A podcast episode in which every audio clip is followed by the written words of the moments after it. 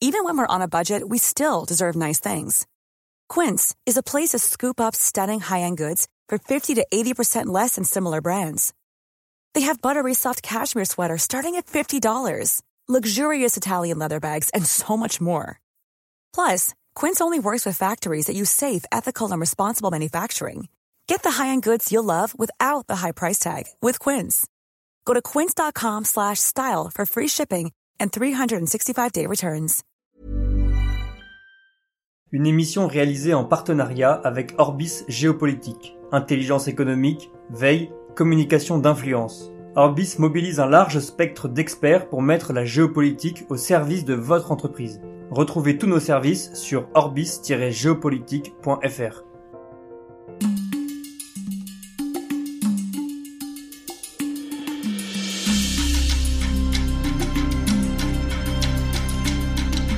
Bienvenue aux émissions de conflit, ravi de vous retrouver pour cette série d'été que nous consacrons à la philosophie politique et à l'histoire de la philosophie politique.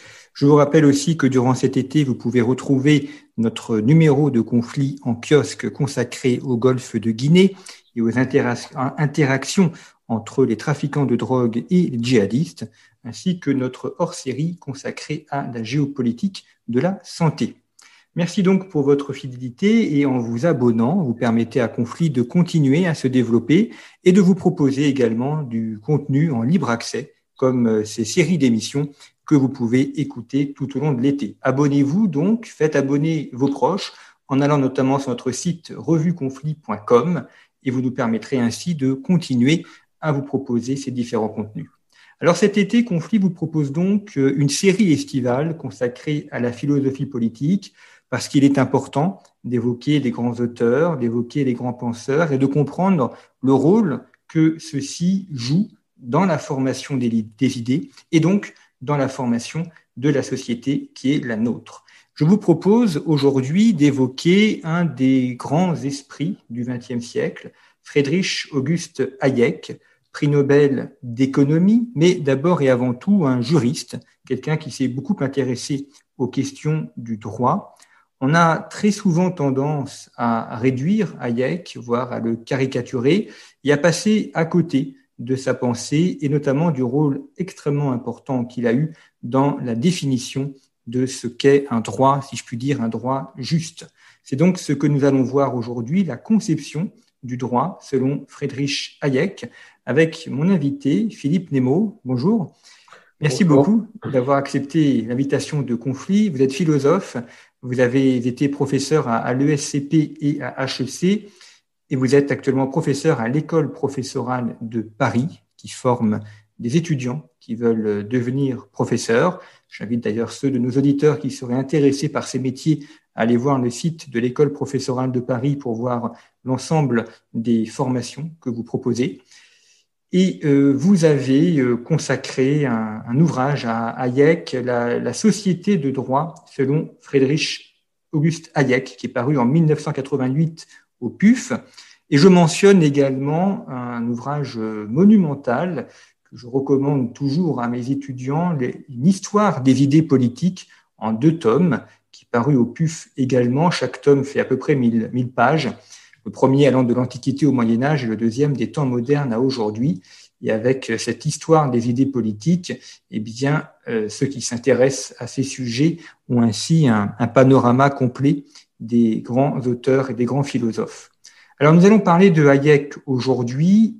Un des principaux ouvrages de Hayek, euh, peut-être pas le plus connu. Le plus connu, c'est peut-être La route de la servitude.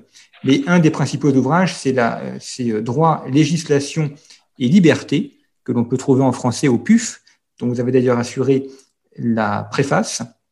Et euh, dans cet ouvrage, Hayek montre donc bien l'importance du droit, la question de la législation et la question de la liberté. Alors Philippe Nemo, euh, avant de voir peut-être comment Hayek conçoit le droit, euh, peut-être quelques mots sur, sur qui il est, ça, en, un, très bref résumé. Pourquoi est-ce qu'Hayek est important et, et, et, quelle était un petit peu sa, sa vie? Écoutez, il a été euh, professeur, de, il a fait à, Vienne, il est né au début du siècle à peu près, hein, il, a fait, il est mort en j'ai plus la date en tête, mais c'est 1992. 92, c'est ça. Euh, et donc, euh, il a fait des études à, à, Vienne, il était autrichien. Et traditionnellement, dans les études de, de Vienne, ils n'ont pas de classe préparatoire et d'école normale supérieure comme chez nous, avec des formations donc pluridisciplinaires. Hein. Mais par contre, tous les étudiants doivent faire deux cursus. C'est ainsi que Karl Popper a fait un cursus de, de philosophie et de physique euh, et que Hayek a fait un cursus de, de, de droit et d'économie. Alors, euh, ça, le, ça, le, ça le plaçait, euh, enfin, ça lui donnait des éléments, des matériaux de réflexion suffisamment fournis hein, pour, euh, pour avoir une réflexion très, très approfondie sur, sur, les, sur la relation entre les deux, entre, entre le droit et l'économie, puisque finalement, pour lui, la grande idée, c'est que l'économie, c'est un, c'est un réseau d'échanges. Et c'est dire la, raison pour laquelle il veut, il veut plus l'appeler l'économie, parce que ça vient des mots grecs oikos et nomos, qui supposent qu'il s'agit de gérer une maison. Hein. D'ailleurs, c'était le sens, c'était le sens qu'avait le mot économie en grec, euh, c'est la, la, gestion de la maison. et donc, quand Aristote l'a appliqué à la cité, c'était un, un, abus de langage, hein, puisqu'il avait l'air de considérer qu'on pouvait gérer une cité euh, comme, comme, un, comme un, un, chef de famille euh, gère, gère sa maison, si vous voulez. Donc, il supposait que le dirigeant de la cité connaisse aussi bien la cité, tout, tout ces, toutes ses ressources et tous ses besoins, que euh, un père de famille peut connaître les, ressources et les besoins de ses, enfants ou, de ses serviteurs.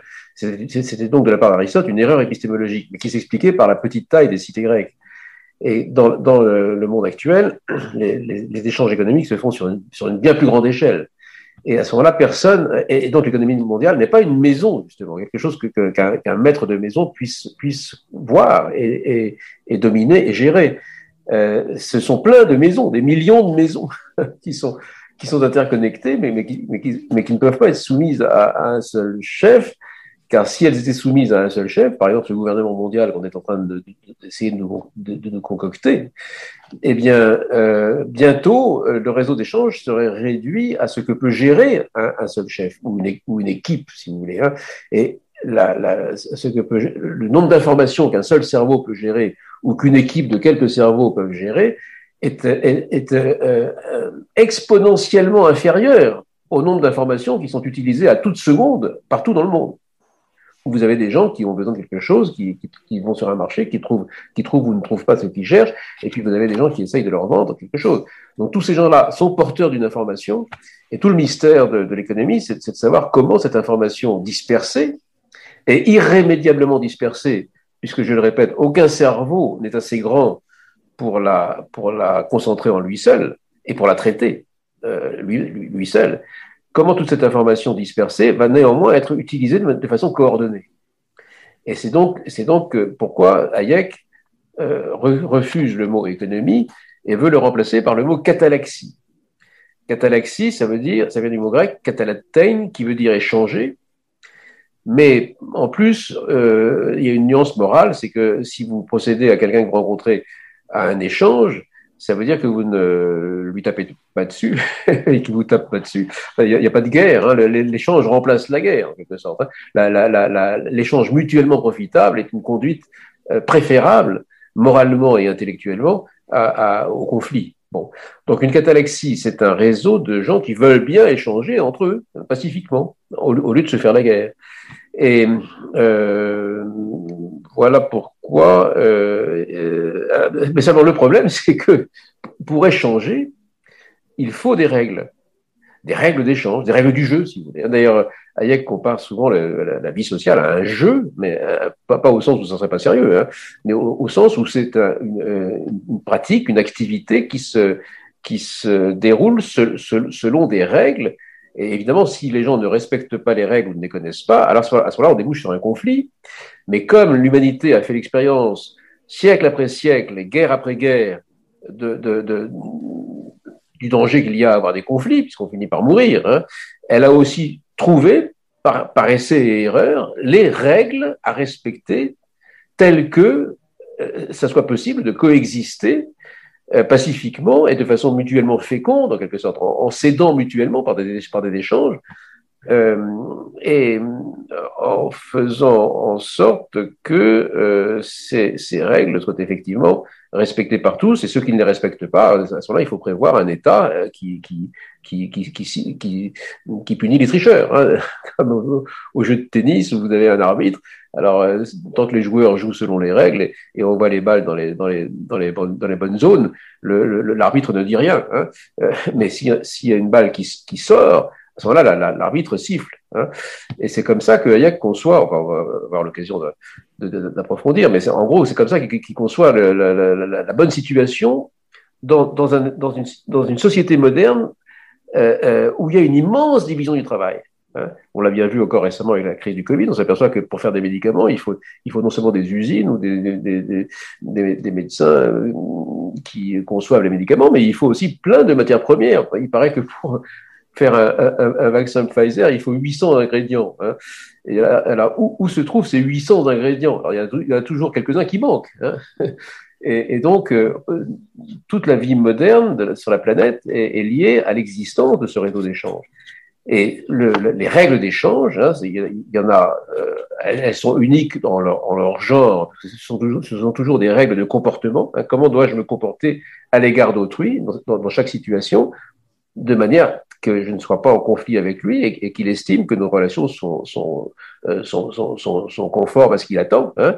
Euh, il, peut anticiper que je me comporterai d'une certaine façon parce qu'il il croit que je respecterai certaines règles et inversement, je, je, je peux anticiper qu'il se comportera d'une certaine façon et par conséquent, nous nous entendons hein, au sens euh, où nous partageons la même vision de, de, de la situation.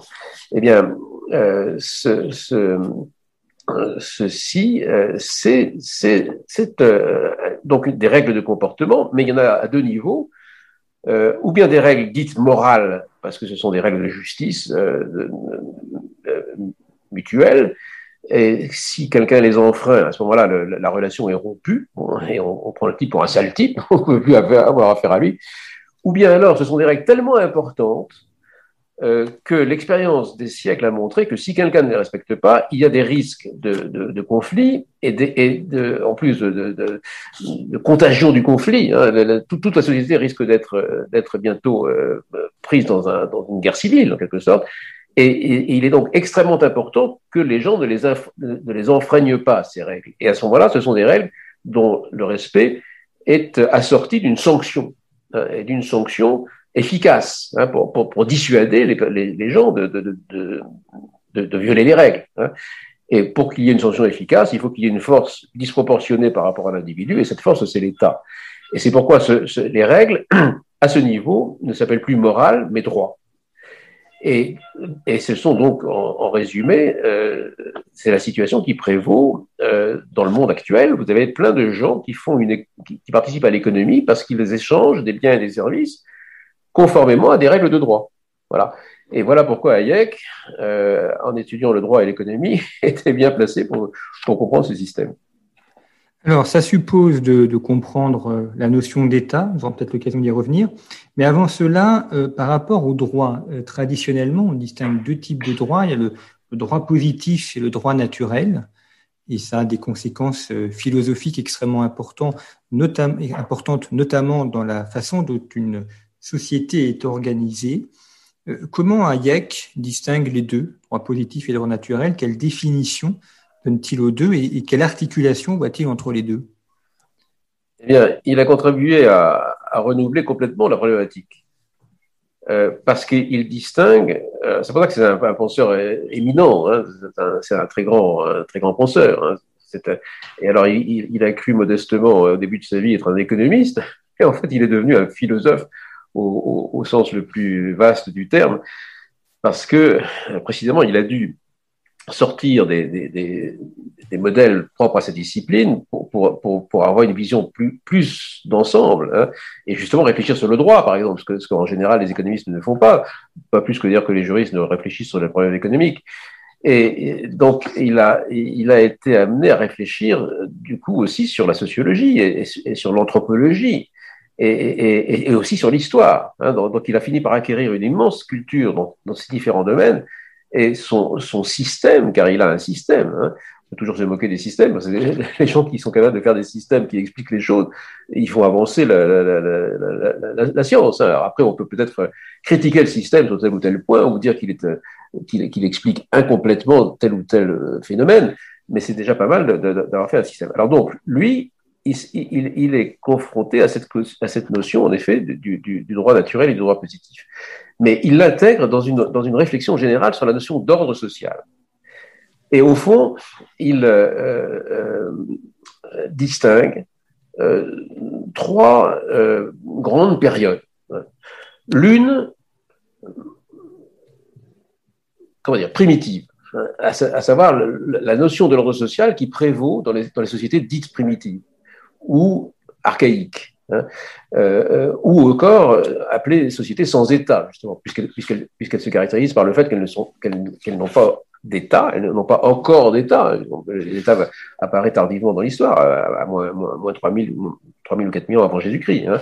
Et toutes les sociétés antérieures connues, et aussi toutes les sociétés contemporaines jusqu'au XXe siècle, hein, euh, qui n'ont pas été touchés par les révolutions qui vont avoir lieu depuis l'an moins 4000 jusqu'à aujourd'hui, en passant par, la Grèce, Rome, etc. Vous avez plein de sociétés qui n'ont pas connu ces, changements et qui ont vécu sous forme de sociétés sans État. Et ces sociétés, euh, il faut bien qu'elles aient un lien social, qu'elles soient soudées par quelque chose. Et elles le sont par la croyance dans, des religions, hein, dans des religions euh, extrêmement prescriptive qui, qui, qui, détermine ce qui est permis et interdit et qui euh, fonde euh, cette, cette croyance dans, ces règles euh, sur, un, sur un récit fondateur, un mythe, hein, qui leur explique que les choses ont été faites ainsi au début des temps et que si des, hommes veulent s'écarter de ces règles, ils vont, ils vont attirer sur eux-mêmes, mais surtout sur le groupe tout entier, la colère des dieux, moyennant quoi tout le monde doit participer au sacrifice, scrupuleusement, au rite sacrificiel, hein, et il n'est pas question de s'écarter de, de, de, du groupe, hein, euh, ou alors on serait perçu par le groupe comme une menace, et donc éliminé à ce titre. Et donc le groupe, le groupe en fusion, en quelque sorte, euh, admet qu'il y a des règles absolument intangibles euh, que tout le monde doit respecter, sinon il va y avoir des, malheurs épouvantables qui vont, qui vont peser sur le groupe. Alors, ces règles étant expliquées par, euh, par, l'action des, des, dieux, hein, des, puissances surnaturelles, euh, sont euh, euh, absolument intangibles. C'est leur intérêt, hein, puisque, puisque donc, tout, le monde s'y conforme. Mais euh, il est remarquable qu'elles soient indistinctement naturel et social. Si vous voulez, c'est c'est le dieu Amon-Ra qui a, qui, a, qui a établi le pharaon sur, en Égypte. Bon, voilà, une règle sociale, il a créé une monarchie, hein. mais c'est le même qui a aussi créé le ciel et la terre. Bon. Donc, euh, si, vous, si, vous, si vous êtes euh, adhérent à, cette, à, à la religion de votre groupe, vous devez croire que les dieux ont voulu tous tout, l'ordre qui existe, que ce soit l'ordre des choses naturelles ou que ce soit l'ordre des choses sociales. Et c'est d'ailleurs pourquoi, évidemment, quiconque voudrait remettre en cause l'ordre social serait euh, susceptible de, enfin, serait suspecté de, vouloir remettre en cause l'ordre naturel. Hein. Et donc, ça paraît tout à fait absurde, parce que, si vous voulez, vous pouvez pas supposer que le, soleil va pas se lever demain matin, hein, ou, ou, que la mer ne va pas euh, avoir de tempête. Hein. Euh, euh, donc, l'ordre naturel paraît absolument, lui, intangible. Mais pour les hommes des sociétés primitives, l'ordre social est tout aussi intangible. Bon, alors voilà, voilà une première, une première. Euh, alors on pourrait discuter de ça longtemps, mais voilà une première notion de l'ordre. Et puis Hayek souligne que euh, les Grecs, car c'est eux qui ont fait cette innovation, euh, ils sont les premiers à l'avoir faite, toujours le le mystère de l'histoire, pourquoi des innovations sont faites dans l'histoire. Toujours est-il qu'il y a eu un miracle grec, et que ce miracle grec consiste précisément dans le fait d'avoir distingué l'ordre naturel et l'ordre social. Et pourquoi? Parce que les Grecs ont colonisé la Méditerranée, donc ils ont, et la mer Noire, donc ils ont été au contact, enfin, pour reprendre l'histoire dans l'ordre, hein, ils ont été détruit par des envahisseurs en, en l'an 1200 en Jésus-Christ. Il y a une grande régression hein, de, de, de, des cités grecques euh, qui auparavant étaient des monarchies sacrées, euh, ayant cet ordre indistinctement cosmique et social dont je vous parlais tout à l'heure. Donc, c'est des sociétés de type archaïque. Euh, sauf qu'elles avaient l'État, mais c'était aussi euh, des sociétés fondées sur la religion. Et puis, euh, ces sociétés ont été détruites par, des méchants envahisseurs venus du Nord. Il y a eu quatre ou cinq, trois ou quatre siècles de, régression, de, siècles obscurs où l'écriture disparaît. Et puis, au bout de ces trois ou quatre siècles, apparaît une chose nouvelle qui est la cité. Et la cité grecque, c'est une, une forme d'État qui n'est plus monarchique. Hein, parce que précisément, il n'y a plus de consensus possible sur le mythe. Il n'y a plus de mythe qui rassemble réellement tout le monde. Donc, les Grecs sont obligés d'inventer la démocratie, d'inventer la République, si vous voulez, une République, qui est un endroit dans lequel on ne peut prendre des décisions collectives que si on, a persuadé les gens que c'était les bonnes décisions. Donc, il faut discuter. Alors là aussi, je n'ai pas le temps de développer ça, mais vous avez une invention de la rationalité euh, par les Grecs. Et à partir du moment où ils ont inventé la rationalité, quand ils, ça leur, ça leur confère une, une, supériorité civilisationnelle et de force, et ils se mettent à, à essaimer et à, et à coloniser plein d'endroits tout autour de la Méditerranée et de la mer Noire, comme je le disais à l'instant. Et alors là, ils rencontrent des, des, des peuplades différentes, qui ont toutes des, des, mœurs différentes. Et comme ils ont la rationalité, ils se mettent à réfléchir là-dessus. Alors c'est le fameux travail des sophistes qui, qui, qui commencent à réfléchir sur les récits précisément des voyageurs. Et ils s'aperçoivent que vous avez plein de peuples, je sais pas, les Égyptiens, les, les Ibériques, les, les, Celtes ou les, ou Scythes, hein, ancêtres des Russes, au nord de la mer Noire, qui ont des, coutumes bizarres, tout à fait différentes des coutumes grecques. Mais par contre, ils ont tous un nez au milieu de la figure, deux yeux pour regarder, une bouche pour, parler et pour manger, ils ont des organes sexuels, etc. Et donc, il y a euh, une sorte de communauté de nature entre les Grecs et eux, euh, donc il y a une nature qui est universelle, et par contre il y a des, des, des règles sociales euh, qui diffèrent d'un peuple à l'autre, et qui d'ailleurs peuvent aussi différer d'une époque à l'autre. Bon. Et du coup, on va distinguer les deux, les, les, les, ces, deux ces, deux types d'ordre, et ça va donner cette fameuse distinction d'ordre naturel et, et d'ordre euh, de, de, droit naturel et de droit positif. Hein. Euh, le, euh, ce, qui est fait par nature, fuseille, hein, le mot nature étant fusis, et ce qui est fait par nomos, c'est-à-dire par, par convention, hein, par une chose que l'on que les latins traduiront par positivus, une chose que l'on pose, hein, une chose que l'on crée, que, que, les humains créent eux-mêmes, en quelque sorte. Et pendant des siècles et des siècles, j'accélère pour arriver, pour arriver à l'innovation de Hayek, euh, pendant des siècles et des siècles, l'Europe, euh, enfin les, les, pays héritiers, héritiers de, de la culture gréco-romaine, ont vécu sur ce dualisme. Il y a une nature et il y a un artifice. Il y a deux types d'ordre. Hein. Euh, et ce qui distingue les deux types d'ordre, c'est que l'un est absolument intangible, hein, transcendant, par conséquent, il a forcément été créé par les dieux ou par Dieu, ensuite, quand, le, monde gréco-romain va devenir chrétien. Et puis, il y a un autre type d'ordre euh, qui, lui, dépendant des hommes, eh bien, il peut être changé par les hommes. Et, c'est donc aussi pourquoi les Grecs ont inventé la pensée politique, parce que la pensée politique, ça consiste à chercher de, meilleures, de meilleures solutions hein, pour, pour, gérer la vie commune. Mais on ne peut chercher de meilleures solutions que si on croit qu'on a le droit d'en changer, que, l'on peut en changer sans que le ciel vous tombe sur la tête, comme paraît-il les, les, Gaulois le croyez. Bon, euh, mais c'est une c'est une phrase euh, assez intéressante que, les Gaulois croient que le, ciel va leur tomber sur la tête, hein, si, on, parce qu'ils croient qu'on qu'on ne peut pas bouleverser l'ordre indistinctement cosmique et social. Alors les Grecs, eux, font cette distinction, et euh, la civilisation gréco-romaine va va donner naissance à la civilisation européenne, et pendant des siècles et des siècles, on va vivre sur ce sur, la foi qu'il existe ces deux types d'ordre. Et par conséquent, ce qu'on va dire en termes juridiques, c'est que le droit positif, le, droit créé par les, différents peuples, euh, eh bien, il peut différer selon les peuples, certes, mais il ne doit pas être contraire au droit naturel. Voilà. Donc le droit naturel va, être une norme euh, euh, qui s'impose au fond à tous les droits positifs, étant entendu que le droit naturel donne, certaines, euh, donne certains principes, mais ne donne pas tous les détails. Je vous donne un exemple très simple. par exemple, si vous êtes sur une route, alors c'est encore plus vrai à l'époque moderne vous vous croisez à 100 à l'heure avec une voiture qui vient dans l'autre sens, c'est pas au dernier moment qu'il faut se demander si on va passer à droite ou à gauche.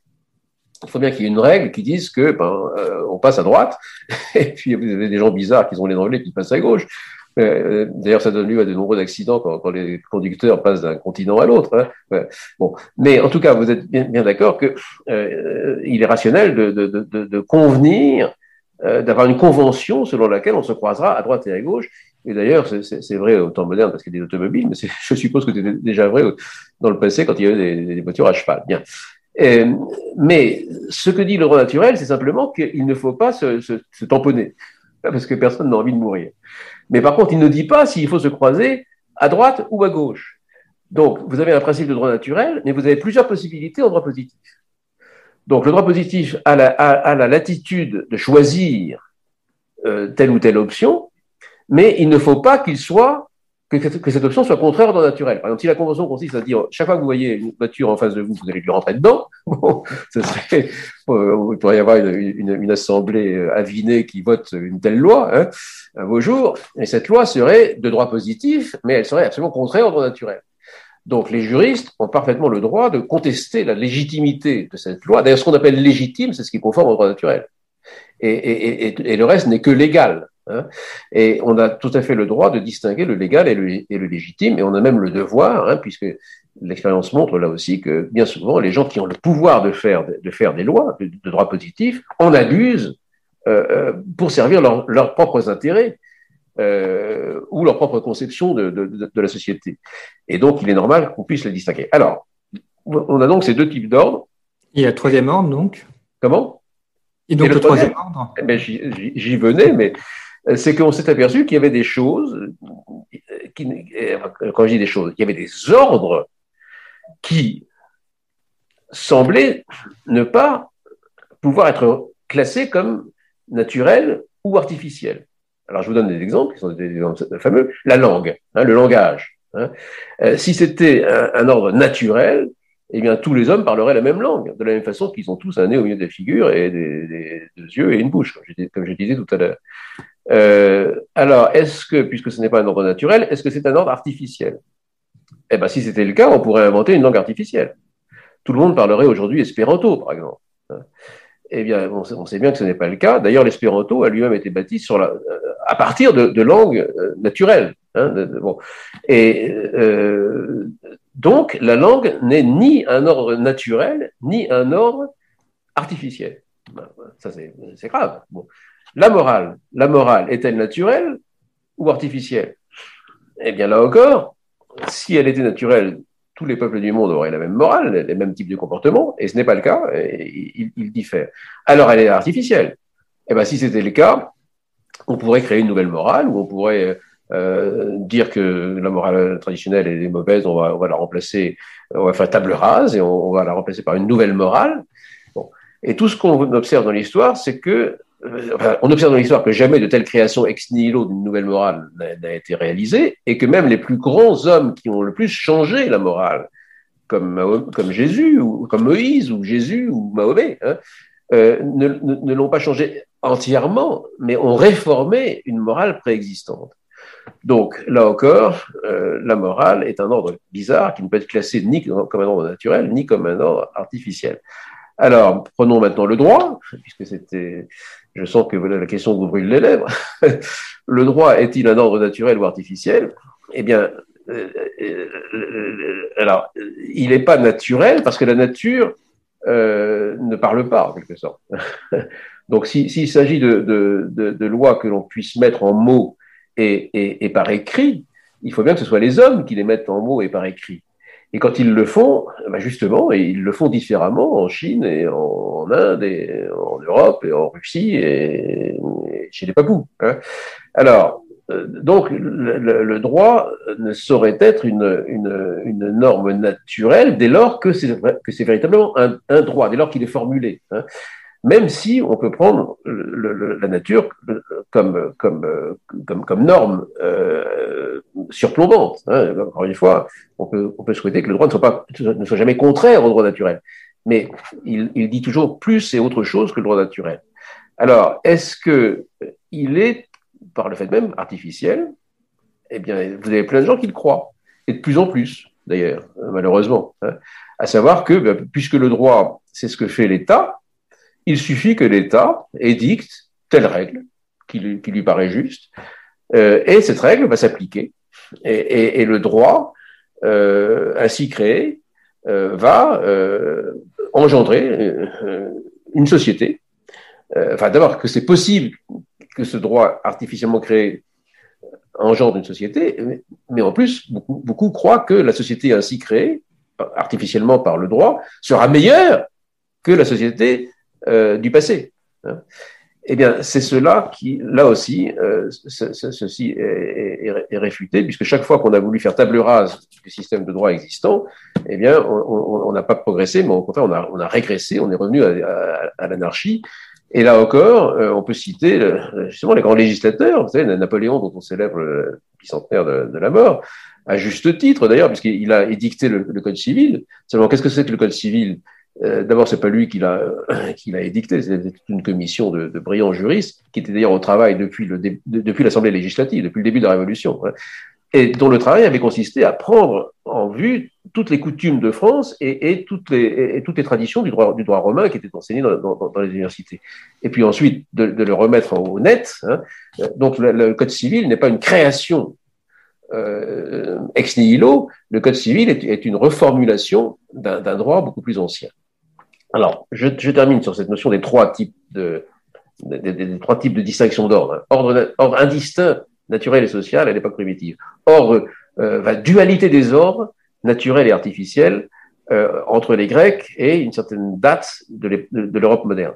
Et la troisième période, c'est qu'il faut prendre conscience qu'il y a un type d'ordre intermédiaire entre le droit naturel et le droit euh, positif, et c'est cet ordre que Hayek appelle ordre spontané, mais qu'on peut aussi appeler, en, utilisant le vocabulaire des, des, des, sciences, euh, enfin de l'épistémologie moderne, ordre auto-organisé, self-organized euh, order, euh, un ordre qui s'organise lui-même, hein, qui, qui, qui n'est pas organisé par, qui n'est pas hétéro-organisé par un organisateur, hein, mais qui s'organise lui-même par, par une sorte d'essai et d'erreur, par, un processus sur lequel on va pouvoir revenir si vous voulez tout, à l'heure, mais par une sorte d'essai et d'erreur. Et parce que on, expérimente, l'humanité expérimente un certain type de comportement dont les uns se révèlent bénéfiques, les autres se révèlent porteurs de conflits, et elle fait plus ou moins vite le, le tri, et on finit par avoir un corps de règles euh, tel que, immémorialement, on se souvienne pas donc de, cas où euh, cette règle n'aurait pas été bonne en quelque sorte. Et du coup, euh, le plus sage est de, garder la règle telle qu'elle est et, de, ne la changer que euh, au compte-goutte en quelque sorte, hein, puisque, l'expérience montre que si on dit que toutes les règles existantes sont fausses, comme, comme, comme avait imaginé Descartes, mais Descartes a été très sage à la différence de ses successeurs Hobbes et, et Spinoza, il avait dit que il fallait bâtir tout l'ordre social sur, sur un savoir euh, sûr et certain, hein, un savoir cartésien, hein, c'est-à-dire déduit logiquement à partir de prémices claires et distinctes. Et euh, à mesure qu'on ferait ce travail, on construirait ce qu'il appelait l'arbre de la philosophie. Et cet arbre de la philosophie, l'image est trompeuse, c'est une image biologique, un arbre, mais c'est plutôt une construction, si vous voulez. Et Descartes savait très bien que on pouvait espérer peut-être euh, euh, achever assez vite le tronc de cet arbre avec la physique, avec les mathématiques et la physique, mais que s'agissant des branches des sciences sociales, des sciences morales et des sciences juridiques, c'était d'une telle complexité que ça prendrait beaucoup beaucoup de temps pour qu'on arrive à, les, à, les, établir par A plus B, par démonstration par A plus B, si vous voulez, comme, comme, comme, comme pour les mathématiques. Et en attendant, disait Descartes, il fallait une morale provisoire. Hein alors, ses successeurs n'ont pas eu la, même sagesse, puisqu'ils ont voulu bâtir tout de suite les, ultimes branches. Et vous avez Spinoza qui a écrit cette Ethica more geometrico demonstrata, éthique démontrée selon l'ordre géométrique, hein, comme si on pouvait démontrer la morale par A plus B, en quelque sorte. Alors, euh, donc, tout ça conduit Hayek à, à, envisager euh, qu'il y a un droit qu'il va appeler, qu'il va appeler nomos, et qui est euh, le fruit d'une tradition. Et c'est là que, je réponds enfin à votre question. Hein. C'est que cette tradition n'est donc plus une nature, puisque c'est quelque chose qui a été fait par le temps et par les hommes. Mais ce n'est pas non plus du droit positif, au sens où un, législateur pourrait décider arbitrairement, comme, c'était la théorie de Hans Kelsen, ce fameux juriste allemand hein, qui, a, qui a approuvé le nazisme, euh, bien qu'il n'ait pas eu le temps de voir toutes les conséquences. Mais à partir du moment où l'État édicte des règles, ces règles sont légitimes parce que l'État les a établies. Hein. Et vous avez encore beaucoup de gens en France qui pensent, qui pensent aujourd'hui comme ça. Et donc Hayek récuse ce qu'il appelle ce positivisme juridique, c'est-à-dire cette doctrine selon laquelle toute règle posée par un État, dès lors que l'autorité souveraine dans cet État est légitime. Alors ça peut être un souverain, un monarque, mais ça peut être aussi une assemblée, une assemblée populaire ou même un référendum. Hein. Et en tout cas, dès lors que la source du droit est légitime, la règle est dictée depuis cette source va être elle aussi euh, légitime et il faut, il faut la prendre comme telle. Donc, euh, euh, si Vichy décide que tous les juifs doivent porter l'étoile jaune, ben voilà, on peut le regretter, mais c'est la loi. Et si les nazis décident d'exterminer tous les juifs, Tziganes et d'autres personnes en, même temps pendant qu'ils y sont, eh bien, euh, c'est la loi et M. Eichmann voulait obéir à la loi et il croyait être un bon, un bon conscient en disant que, à son procès de Jérusalem, qu'il avait agi qu'anciennement, puisqu'il avait respecté euh, l'impératif catégorique d'obéir à la loi. Sauf que cette loi était, euh, était euh, ignoble, était, était, était, monstrueuse. Et là, du coup, je, je, là nouveau, je, je, vous, je tourne le, couteau dans la plaie parce qu'il se trouve qu'à Nuremberg, vous avez les, avocats des, des, accusés, parce que c'était un vrai procès avec des, avec des avocats. On, on, on, dit que ce procès était illégitime puisque on allait reprocher aux accusés euh, d'avoir fait euh, ce que l'État leur a ordonné de faire, en quelque sorte. Euh, et, donc, il, y a un grand principe de droit qui, est, nulla, poena sine lege, hein, pas, de, pas de, sanction pénale sans loi préalable. Et les avocats soutenaient que les, que les accusés nazis euh, n'étaient pas soumis, enfin, n'ont pas contrevenu à une loi qui aurait été préalable. Hein ils ont au contraire été, ils ont agi conformément à, la loi que leur imposait l'État dans, lequel ils étaient. Et là-dessus, un procureur général français, M. de Menton, a répondu à cette, critique en disant qu'ils n'avaient peut-être pas contrevenu aux lois de l'État nazi, mais ils avaient contrevenu aux, lois naturelles, voilà, qui, leur imposaient une certaine conscience et de traiter l'être humain d'une certaine façon. Donc, cette notion de droit naturel a en effet euh, a, eu un, effet immédiat pour, pour, pour, Nuremberg, à savoir que le procès était jugé légitime et il était mené jusqu'à son terme et les, principaux accusés ont été, ont été dépendus. Hein. Donc, euh, merci le droit naturel, si, si j'ose dire. Mais néanmoins, ça ne résout pas tout le problème du droit dans les sociétés modernes. Euh, et donc, je ne sais pas, je, je, je, je ne sais plus si je réponds à votre question, mais je continue. Euh, je peut-être, euh, je vous laisse terminer, mais après j'aurais une question sur la, notion d'État justement et sur euh, ce, ce qu'est l'État et qu'est-ce qui fait qu'il est légitime. Mais ça, ça va un peu dans le développement que vous faites. Oui, mais c'est une question. Alors, c'est, une question. Enfin, si vous voulez, Hayek répondrait que l'État est légitime si et seulement si il, il, il fait respecter certaines règles transcendantes. Mais la question de savoir d'où, de, de quelles règles, enfin, quelles règles sont transcendantes. Et c'est, là le point suivant que je voulais souligner. C'est que dès lors qu'il admet que le droit évolue, hein, et que donc le, droit positif ne peut pas, par définition, être, toujours conforme à un même droit naturel, euh, le droit est traditionnel, hein, euh, eh bien, il a quand même une transcendance. Alors, je, je répète pour que tout le monde comprenne bien, hein, euh, si, si, vous considérez que le droit, vous avez un droit naturel et puis un droit positif. Le droit naturel tient à la nature. Hein, et je, je, je, j'ai oublié de dire tout à l'heure, mais ça, ça va soi. Depuis les Romains, depuis les Grecs et surtout les Romains avec Cicéron par exemple, hein, on explique très bien ce que c'est que le droit naturel. Enfin, les, les juristes romains l'ont expliqué. Hein. C'est que si vous avez une nature, vous avez une, cette nature est organisée et vous ne pouvez pas faire n'importe quoi avec les éléments de cette nature. Je prends l'exemple d'un corps, hein, d'un corps euh, organisé. Vous avez euh, un cœur, euh, un foie, des poumons, des viscères, Et vous ne pouvez pas vous amuser à, ouvrir ce corps avec un scalpel et puis brancher différemment les, artères et les veines par rapport à leur ordre naturel, euh, et puis brancher les poumons sur, euh, sur la vessie ou des, des, bêtises comme ça. Hein. Parce que tout le monde voit bien que si vous faites ça, votre patient va, va immédiatement mourir.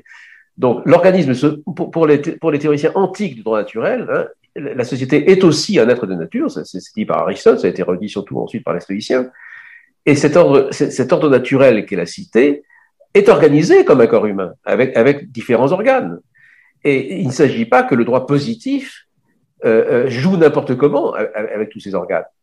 Donc le droit naturel, si vous voulez, ce sont des règles de comportement qui doivent se, qui doivent se retrouver euh, entre les hommes sous, forme ou sous, une forme ou sous une autre. Le droit positif, encore une fois, a une, a une marge de manœuvre, mais jamais euh, de façon contraire au naturel. Alors, je donne un exemple qui me fâchait beaucoup, euh, mais évidemment, jamais Aristote ou, Cicéron n'aurait admis le mariage pour tous, hein, puisque voilà, si vous voulez, vous avez toutes, toutes sortes de mariages dans, l'humanité. Vous avez des mariages polygames, euh, euh polyandres, euh, monogames. et dans les mariages polygames, vous avez toutes sortes de, possibilités.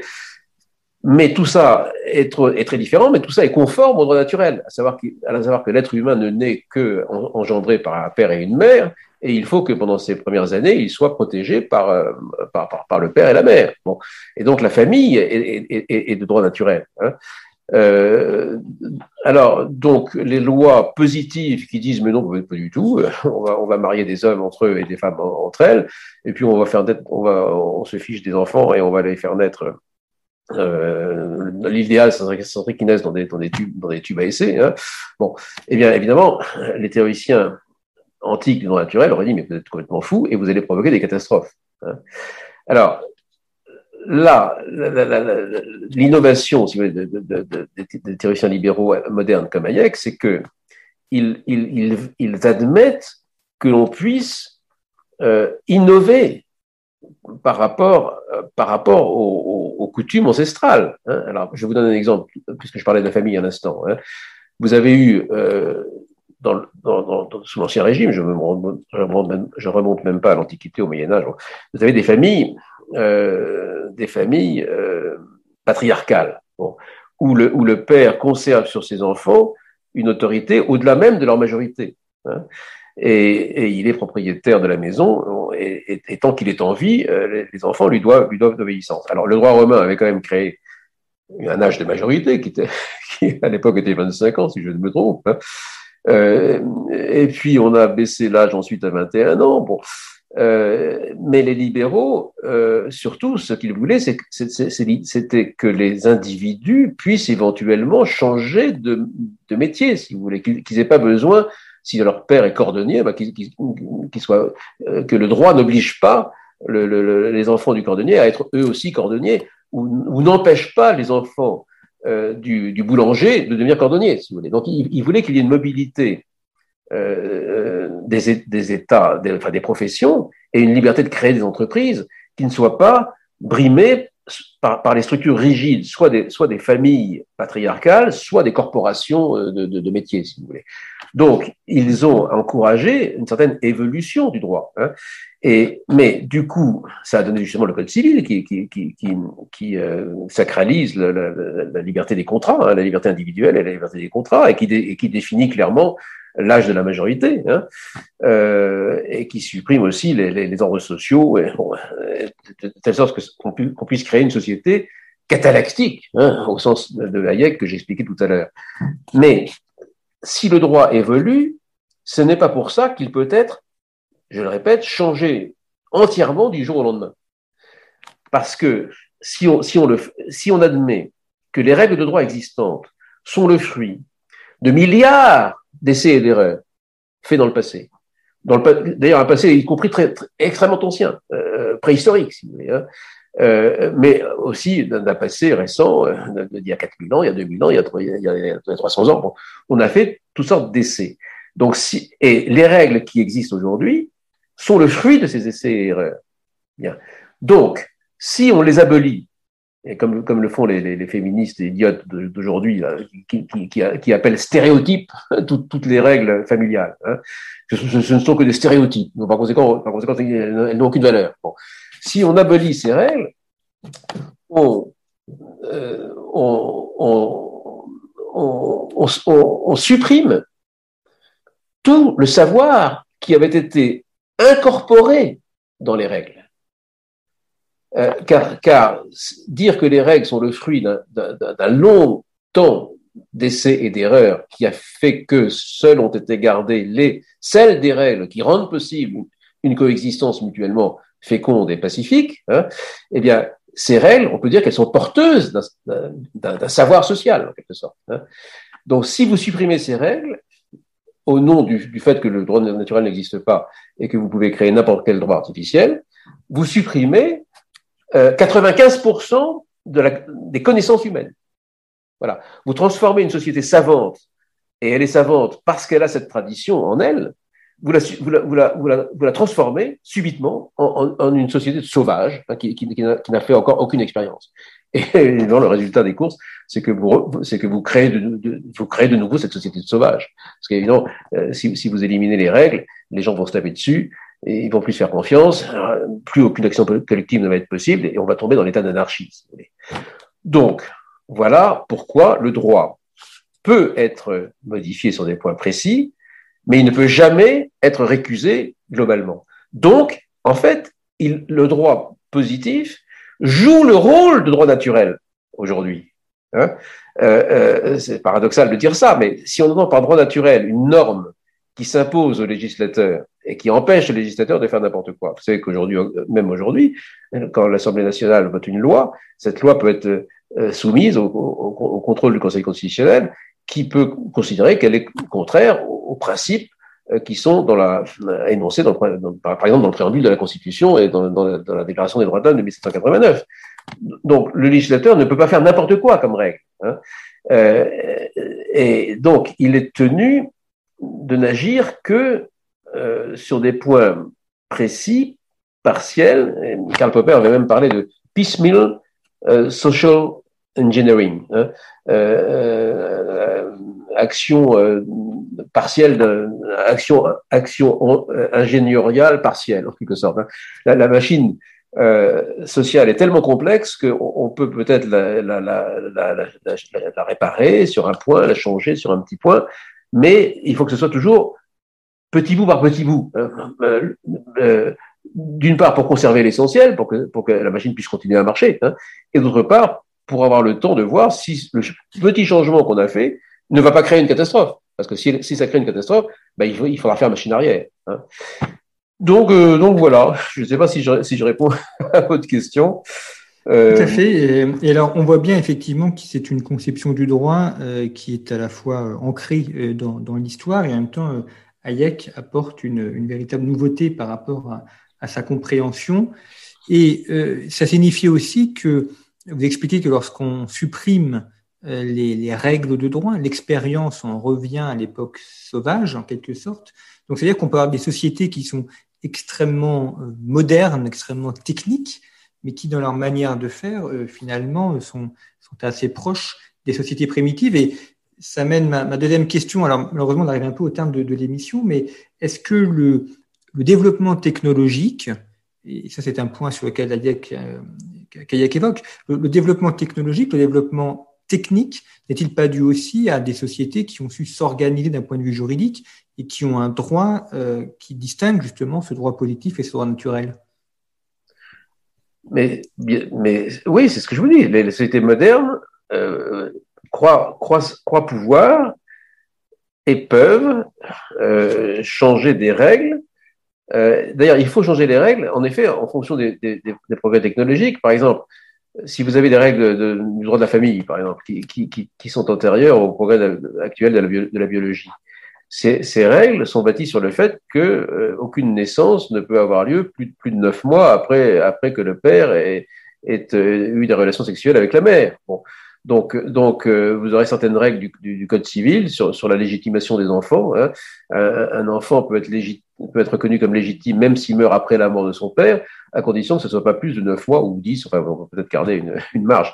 Mais disons qu'on a toujours su que, que, que, trois ans après la mort d'un monsieur, ce monsieur pouvait pas avoir d'enfant, par exemple. Si maintenant on peut congeler le sperme de ce monsieur et que euh, la, son épouse légitime euh, puisse avoir un enfant quatre ans après la, mort du père, il faudra bien que le droit reconnaisse ce fait. Hein, et, alors, je ne sais pas si, exactement quelle est la position des, juristes, mais typiquement, voilà, voilà, un cas où on pourrait devoir changer une loi, mais pour que, mais pour que tout revienne au même, en quelque sorte. puisque, puisque si, le, but de, des lois du Code civil concernant la famille, c'est précisément d'assurer une, une, certaine unité de la famille et une certaine continuité de la famille. Donc, des évolutions technologiques peuvent, être, peuvent conduire à changer la formulation de la règle, mais, mais on change pour rester pareil, hein, pour, pour, pour, pour sauver l'essentiel. Hein. Euh, et c'est d'ailleurs souvent comme ça dans, dans, dans, dans, les, dans les sociétés.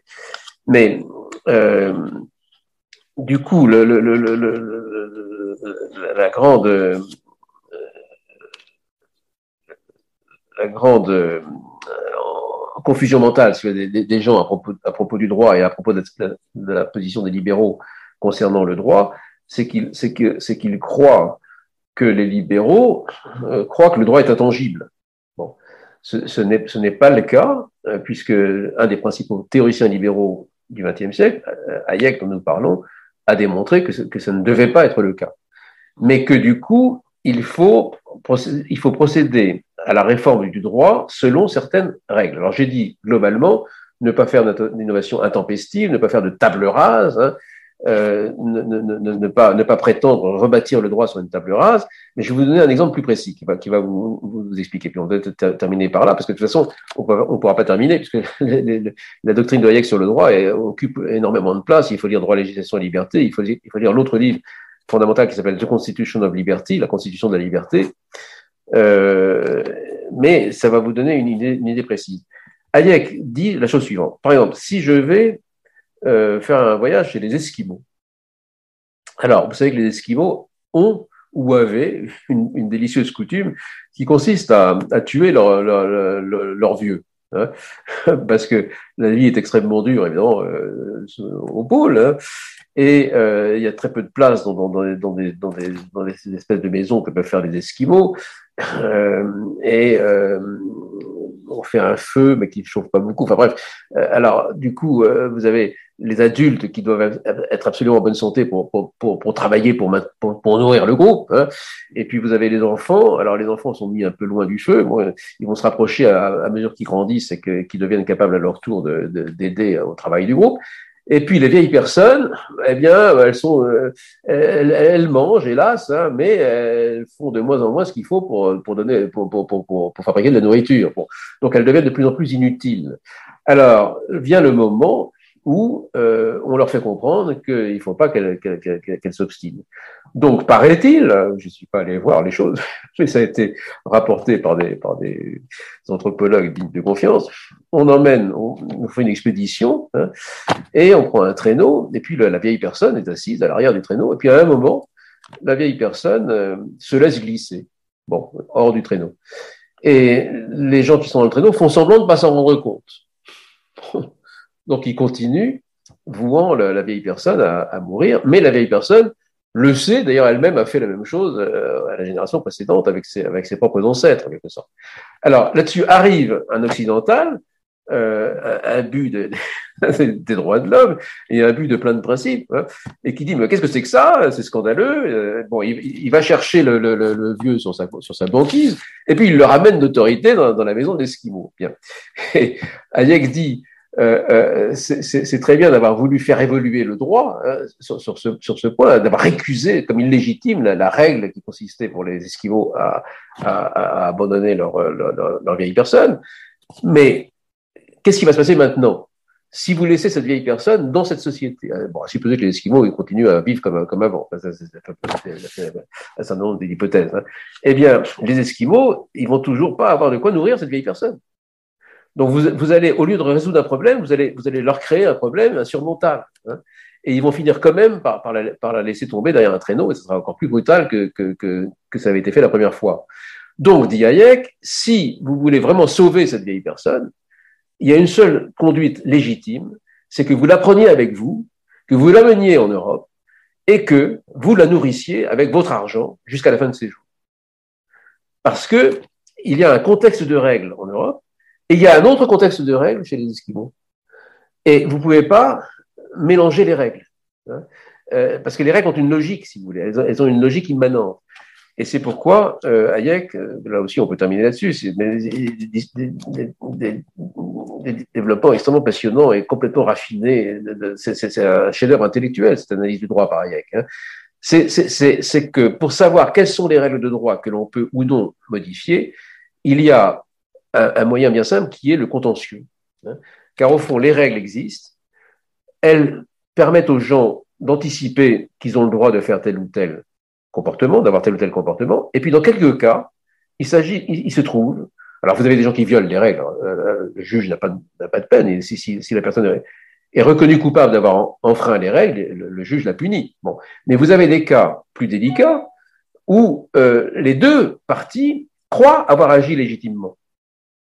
Elles ont anticipé qu'elles pouvaient, dans telle ou telle situation, se comporter légitimement. Mais ça a induit des comportements qui se sont révélés concrètement euh, incompatibles. Bon. Donc, qu'est-ce qu'on fait? Il, va falloir faire un travail, il va falloir regarder quelles règles euh, chacune des parties avait en tête en agissant comme elle a agi. Et il va falloir, du coup, que le juge préfère une règle à une autre. On dit que une règle est plus valide qu'une autre, ou que, ou que dans cette circonstance-là, il fallait hiérarchiser les règles, par exemple. Et par conséquent, le contentieux va révéler des lacunes du droit. Et il n'est légitime de modifier le droit que pour compenser ces lacunes. Vous voyez, il n'est pas légitime d'utiliser le droit pour pouvoir changer la société, comme on, comme essaye, de, le faire tous les socialismes depuis les Saint-Simoniens. Hein. Ils pensent que le droit naturel n'existe pas. Ils pensent qu'on peut créer n'importe quelle, règle. Donc, si on juge que la société est mauvaise, qu'elle est injuste, qu'elle est, qu'elle est violente, tout ce qu'on veut, on va, on va créer des nouvelles règles et une nouvelle société. Alors, on ne peut pas faire ça parce que ça donne tous les malheurs des, révolutions. Par contre, on peut changer le droit, mais on ne peut le changer que là où le contentieux a révélé euh, une lacune. Voilà. Merci beaucoup, Philippe Nemo, d'avoir euh, évoqué en, en, quelques mots, d'avoir résumé les grandes lignes de la pensée juridique de Hayek. Je renvoie nos lecteurs au principal ouvrage de Hayek, donc Droit, législation et liberté, qui est publié au PUF, et puis à votre thèse, La société de droit selon F.A. Hayek, qui est paru en 1988, mais qui euh, est toujours amplement valable et qui permet donc de, de comprendre euh, la, la vision hayekienne du droit dans toute sa complexité. Merci beaucoup pour votre fidélité à nos émissions. Vous pouvez retrouver donc notre série euh, estivale de philosophie politique sur le site internet de Conflit.